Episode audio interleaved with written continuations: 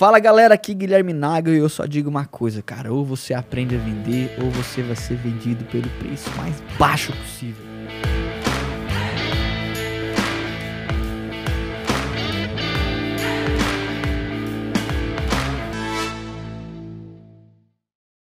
Bora galera, vamos pra cima, mais um episódio no Nagelcast no ar.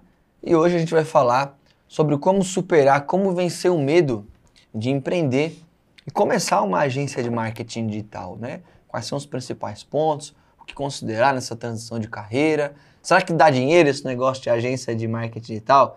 Será que é para todo mundo esse negócio de agência de marketing digital? É sobre isso que a gente vai falar nesse episódio. Já quero lembrar você que quer aprender mais sobre a mentoria Nagel, sobre a nossa metodologia de aceleração de agências, pautada em prospecção, em venda e retenção, você pode se cadastrar em algum lugar aqui dessa página e solicitar mais informações. Também você pode me acompanhar aqui no YouTube ou no Spotify, não sei a plataforma que você está assistindo, se inscrever no canal, interagir, tirar suas dúvidas e me seguir também no Instagram, no arroba nagel.guilherme. Estou aqui Top com demais. meu amigo Léo Higino. Novidade, né, no podcast. Não é novidade, ele já é experiente. A galera gosta mais do Léo do que eu. Ah, cara, o Léo do podcast. O Léo do podcast, que os alunos vêm aí, bate foto e tal, né? O Léo Que é. isso, é só porque eu tenho mais cabelo, né, você Uhum. Mas, galera, Ah, ainda tá anos? 27. 27. Rapaz, não sou Mas tu não, tem não bastante não. cabelo pra 27, cara. Tenho, Tu não- vai até cara tem é uns- barba, né? Tu vai até uns. O Gui rogando praga aqui. Não, não paga não, falando sério. Tu vai até uns 37 aí. Com 27 Com você um cabelinho legal. Pra chegar no meu nível é uns 38. Dá pra qualquer um. Mas, galera, que massa estar aqui nesse podcast mais uma vez. Sou apaixonado por fazer isso aqui e hoje o tema é fantástico, como sempre, porque a gente vai abordar né, aquele- cara que está com, às vezes, receio de dar o primeiro passo, o cara que já, às vezes, já trabalha em outra agência, às vezes o cara está querendo mudar de negócio, mudar de nicho. Então, fica aqui até o final, que tem dicas muito valiosas para todos vocês que estão nos acompanhando. Bora para cima, meu irmão? Bora. Primeiro ponto, Gui, e é o que a gente vê muito frequentemente, né, cara? Inclusive entre os alunos da mentoria, é que, pô, muitas vezes o cara ele já vende, o cara já tem experiência comercial, às vezes ele quer mudar de nicho, quer sair Só pra- te olhando quer, aqui por baixo aí. ó. quer ir para uma outra área. Às vezes o cara trabalha numa agência, mas ele quer abrir o seu próprio negócio. Cara, é Ele padrão Quer, ele que- quer se incomodar, como quer se incomodar, né? Quer, quer- a parte, você vai, quer ficar só com a parte da dor do empreendedor É. ali. Mas é padrão que esse cara que ele era um bom vendedor na agência, ele vá conseguir ter uma agência de sucesso também? Você Não, vê isso ele- né, por essa ótica? Uma agência de sucesso eu não posso dizer, mas a probabilidade dele condições de vender é, é alta. Se ele tem uma, se ele sabe vender já, né, serviço. A gente tem, tem, por exemplo, consultores aqui na agência que vieram de outras agências que não tiveram resultado e outros que tiveram resultado. Alguns até que já foram sócios de outras agências. Alguns né? até que já foram sócios de outras agências, com resultado e sem resultado. Uhum. Tem colaborador que sai da agência e performa, às vezes até abre, empreende e vai para frente, e vários também que fazem o caminho e depois pedem para voltar, porque não era tão, não era tão fácil quanto imaginava. Então, sim, é um caminho, mas não é garantia, né, cara? Porque eu acho que se eu dizer para você que é garantia para você entrar na mentoria, eu vou estar, no mínimo, Hum. omitindo muitas coisas que você tem que considerar para criar uma agência de sucesso. A teoria é, é bonita, né? É agradável, é confortável, mas a prática vai exigir tudo da pessoa, né? E a gente sempre fala sobre esse medo da rejeição, né? Porque muitas vezes o cara ele não vai para um outro projeto porque ele tem receio de não dar certo, de não funcionar. Como é que o cara faz para virar essa chavezinha, para poder... Porque o cara só vai descobrir se ele coloca o pé na água, né? Vai saber É. o, nível de profundidade. Como é que ele vira essa chave da rejeição, essa chave do medo? Cara, assim, ó, vou primeiro, eu, acho que tudo que a gente fala aqui, a gente tem que ter uma responsabilidade. Ah, o podcast talvez não tenha o alcance Não existe bala de prata, sempre que fala. né? outros têm, assim, mas eu acho que a gente tem que ser responsável pelas palavras, sabe? Então, pensa bem antes de empreender. Pensa bem. Porque eu poderia estar aqui fomentando, vem, entra, mentoria e tal, mas, cara, pensa bem. Porque não é para todo mundo isso aqui, cara. Não é para todo mundo, simples assim. Entende? Tem pessoas que vão ser mais felizes, vão prosperar, vão crescer mais financeiramente, às vezes intraempreendendo em um outro projeto, na sua própria, na, na própria agência, em outro. E, e- e, cara, isso é top também. Agora, tem uma parcela de profissionais que tem perfil, tem condição, tem vontade, tem os sonhos e tem uma própria operação, uma, uma, uma, uma agência de marketing digital. E para esses que eu quero falar agora, se organiza. Primeiro ponto é antes de virar a chave, se preparar para isso. Porque tem gente que tem que faz o movimento e tem que voltar atrás porque não se preparou. Caramba. Aí eu tenho que pagar a conta. Então o cara diz, não, eu tenho que sair hoje e montar a minha agência. Qual o negócio, meu, que você sai e no primeiro, segundo mês você já tá ganhando muito dinheiro? É difícil disso acontecer. Uhum. Medicina, faculdade de medicina. Medicina, mas daí Mas você passou seis anos estudando. E gastando. Qualquer Gastando. negócio que você me der um milhão botar no meu bolso, eu também faço dinheirinho. Uhum. Quanto você gastou num curso de medicina? Quanto que é? Um milhão. Se aí 10 mil reais por mês, você vai gastar um milhão lá no final do, no final do curso, né? Então, assim, se prepara financeiramente. Vamos pensar numa janela aí de seis meses. Se não entrar um centavo, será que você tem como se manter? Você juntou 5, 10, 15, 20, 50 mil o custo, o seu custo de vida para poder se manter? Porque se você não fazer isso, é provável que você vai ter que ceder e vai ter que fechar negócios ruins financeiramente. Eu não tô falando nem para aprendizado, falando negócios porque você precisa pagar a conta. E aí você acaba voltando ou tendo que, querendo ou não, tomar uma decisão difícil, que é parar de empreender e voltar para o que você fazia. Não é porque o sonho acabou, é porque você tem que pagar a conta. Então acho que o primeiro passo é se preparar financeiramente, fazer um colchão financeiro, como o mercado chama, né? Se você como, como pessoas de finanças chamam, uma organização, uma pequena poupança que vai te dar mais tranquilidade para decidir. Eu tive um, eu tenho um amigo meu, muito amigo meu, que esses tempos atrás, eu lembro que ele estava lá na minha casa, e aí ele tinha, ele tinha vendido uma parte da empresa dele. Não era muito, mas era uma parte, e ele estava me contando, por 100 mil reais, uma parte da empresa dele.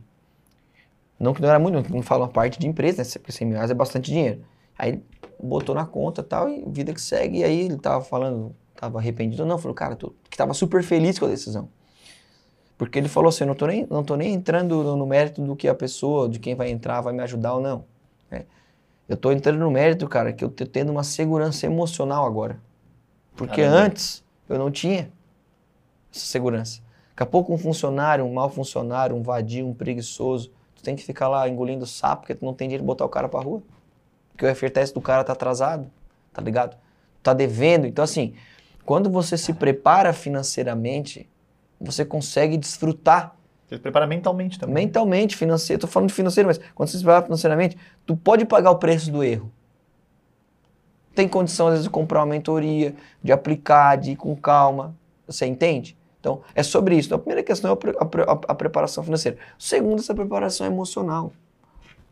Não, cara, negócio de agência não é para deixar ninguém milionário. Pronto. É para você ter um negócio de alta margem. Você vai ganhar dinheiro, você tem uma boa vida, você pode sim enriquecer no longo prazo. É menos, é a minoria que ganha muito dinheiro no curto prazo. E por que, que eu vou começar a ter como base, como parâmetro a minoria? Eu tenho que ter como parâmetro a maioria. Ok? Posso ven- crescer, é, posso crescer sem time comercial? Pode, mas você também vai ser minoria. A minoria, a maior parte, dedica-se ao comercial, que cresce, que ganha dinheiro. Então, primeiro, se organizar mentalmente para uma batalha de médio prazo. Segundo, junto com o primeiro aí, então não sei, não poderia até alterar essa ordem, é fazer um colchão financeiro para poder tomar decisão e ter tempo de encaixar, de aprender um processo comercial e de entrega que vai fazer com que você consiga atrair clientes e reter eles. Massa, cara. E eu falei ali, né, e é o que, que eu repito, é o preparo financeiro ele é um preparo mental também, porque, cara, se eu tenho um certo nível de tranquilidade financeiramente falando, tranquilidade que eu falo, você tem o mínimo ali para conseguir sobreviver, você tem o mínimo para poder, você fica mais tranquilo nesse sentido. Pô. E aí você consegue focar as suas energias não naquele estresse de preocupação, mas, cara, o que eu posso fazer para começar a alavancar a partir disso? lógico. E aí, quando a gente fala sobre essa alavancagem, sobre dar esse primeiro passo, a gente fala também sobre se estruturar, se preparar Uhum. dentro da sua dentro da sua estrutura de agência. Ou seja, eu vou começar meu processo agora. O que, que você considera aqui que seria uma estrutura básica que esse cara precisa ter para começar a rodar o projeto? Olha, para ele O básico do básico para ter, né, para iniciar o o trabalho. básico é ele mesmo. É ele sozinho. É a, maior ferramenta está ali. Tá ali, cara. Eu tô com. Eu tenho o meu, meu irmão mais velho nele. Cara, ele tem um problema. Ultimamente. Ele, ah, sabe que eu tô ficando louco? Ele vai começar a falar contigo e começa a rir, cara. Já viu que a pessoa começa a rir? Olha assim, ó. Olha isso aqui começa a rir. Às vezes você vai dar o feedback para a pessoa, você tá ali Eu não sei se é eu. malhando em Eu não sei se é eu ou tu que estamos com essa doença aí do É, eu- que a pessoa começa a rir, né? Então, assim, É que eu fico refletindo e vou lembrando lembrando de outras coisas. Mas então, cara, o primeiro, o primeiro agora eu vou falar, vou rir também. Né? o primeiro passo, mano. Por que que é daí agora tu vai ficar olhando pro lado? Cara disfarçando. Dizendo olhar. Você fica- Eu ficar eu não vou conseguir falar, cara. O Léo finalzinho. Passando mal, cara. Alguns momentos depois. Perguntar da estrutura, né? A gente tá falando da- de- do básico que o cara precisa pra poder começar o projeto.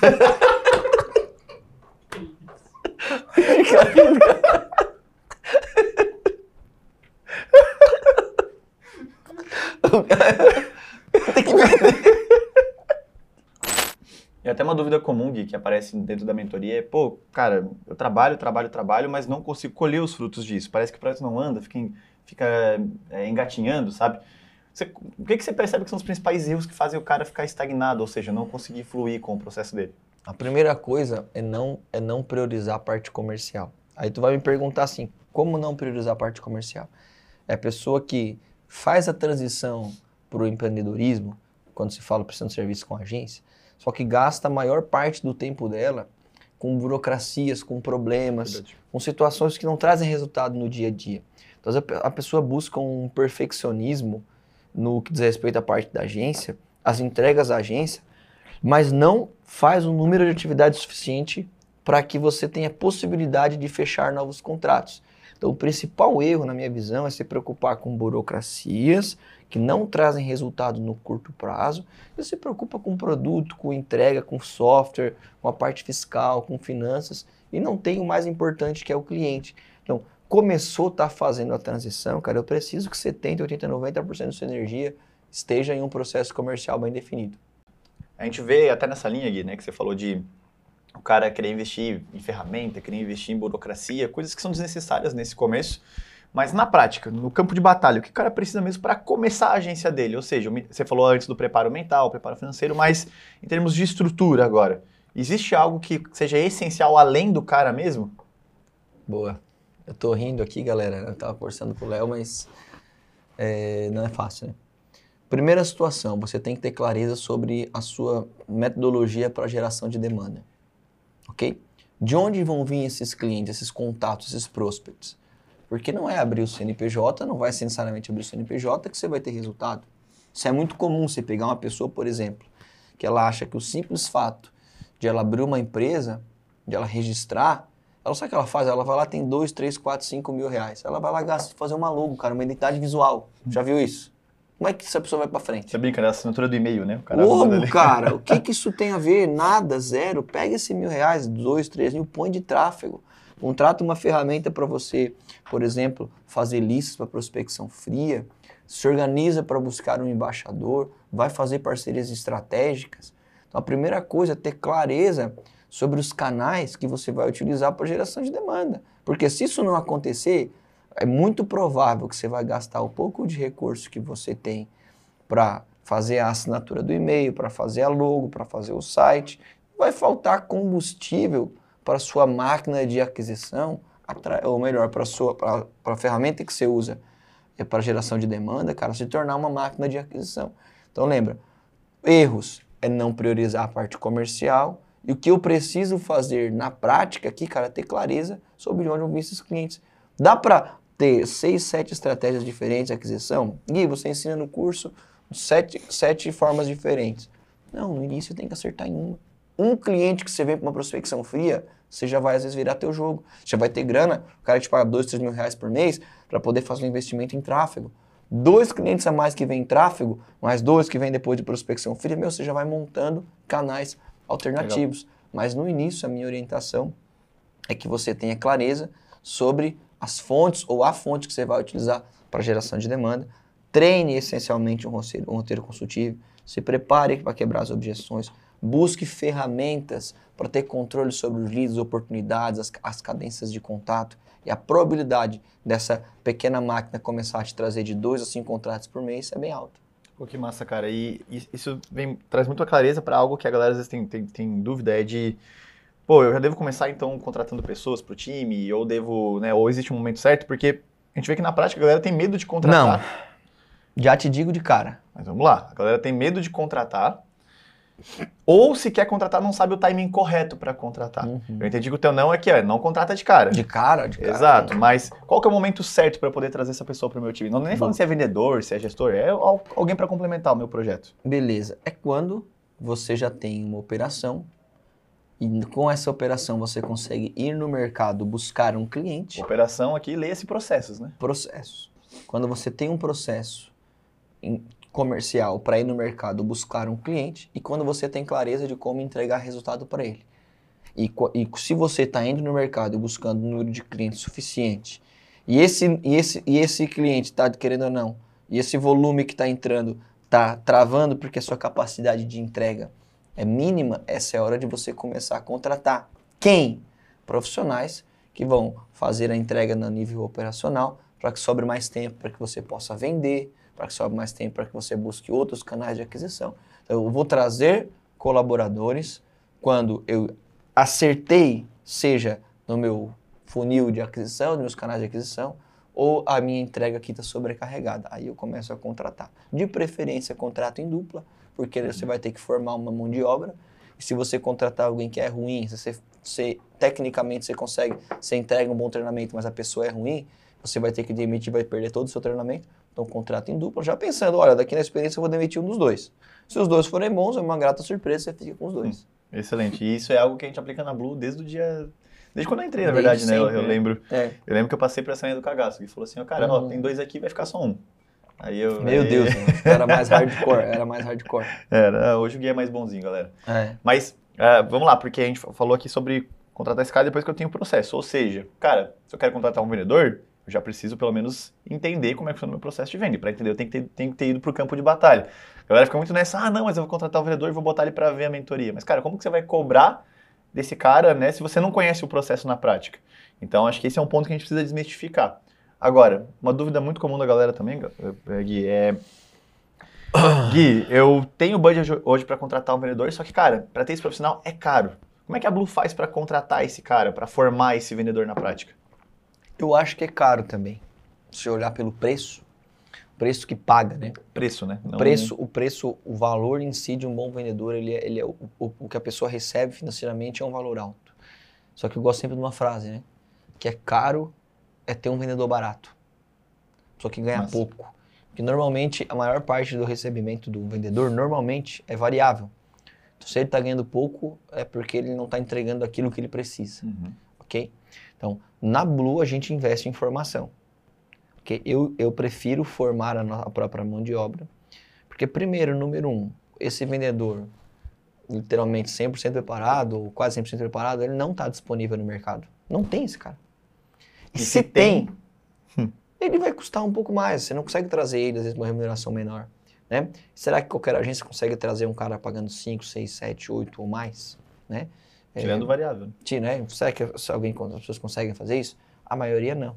Então eu aposto no longo prazo, até porque como a gente tem a nossa própria metodologia, a gente consegue pegar alguém que tem as skills ali mínimas, né, fundamentais, e utilizar essa pessoa depois de processo, treinamento, dia a dia, disciplina, fazer com que essa pessoa possa performar mais. Agora eu sei que a maior parte dos agentes que estão começando não tem isso.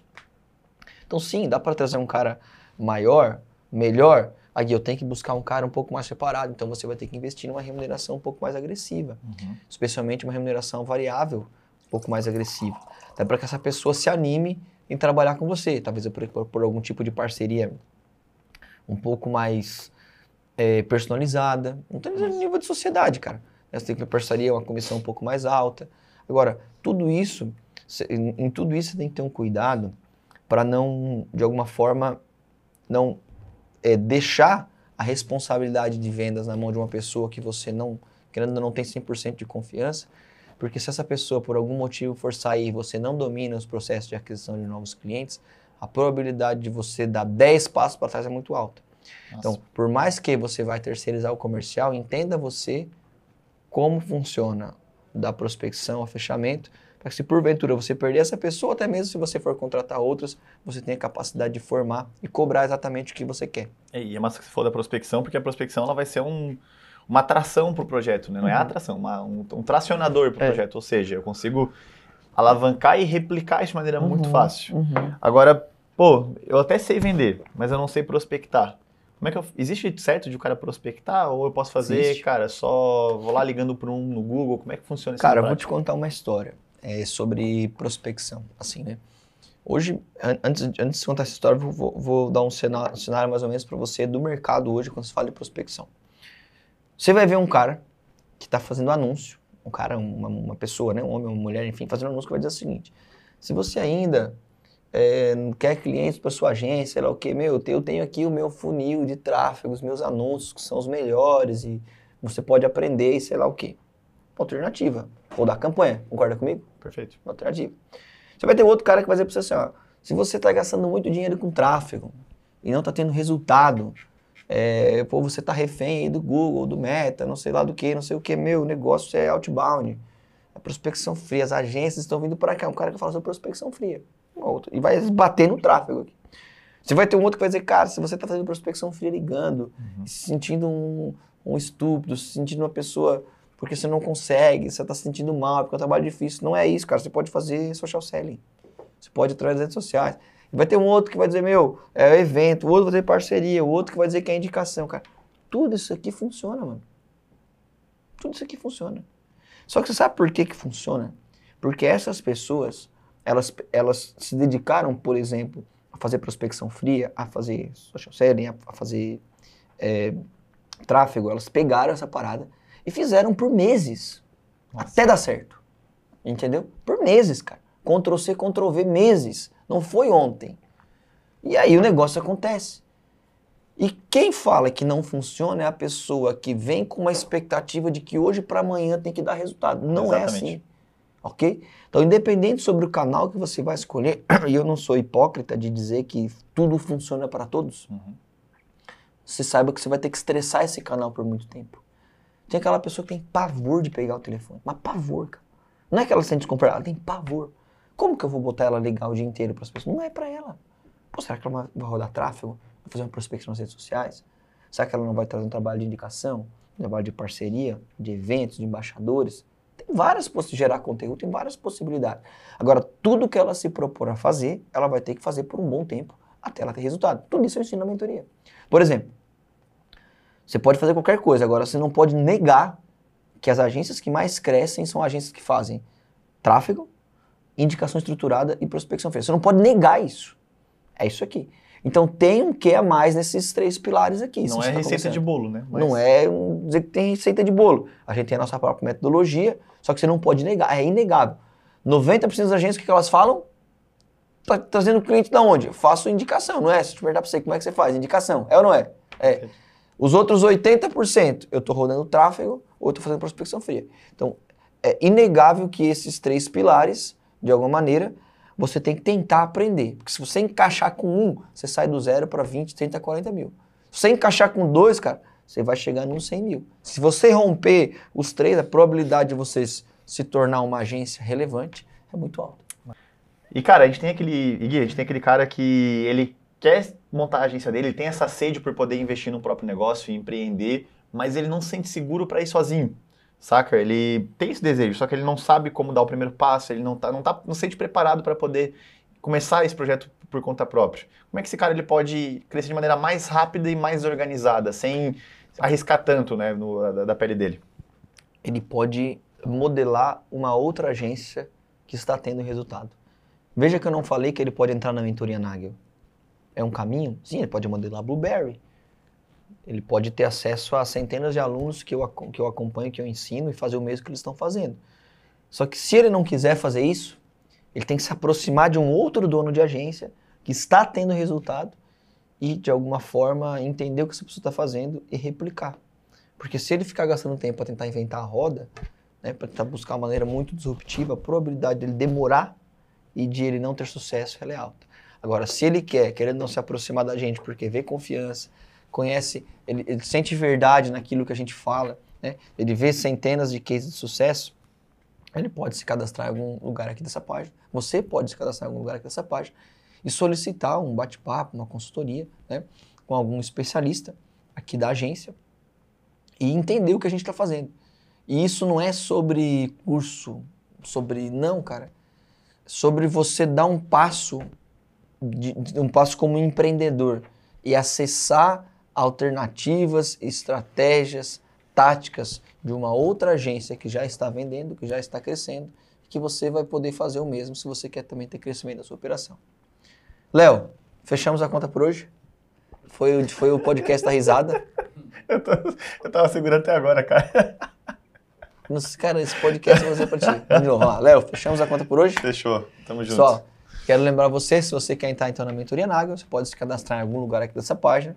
Você pode conversar com o especialista do meu time. E, obviamente, não vou dizer para você não você, é, descartar todos os conteúdos gratuitos, porque eu digo que se você focar em estudar tudo que tem no YouTube, no Spotify, até mesmo aqui no Instagram, na mentoria Nagel, Mais de 300 você tem horas. muitas chances de crescer e de acelerar a sua operação. E não se esquece, não tem dia da caça. Valeu!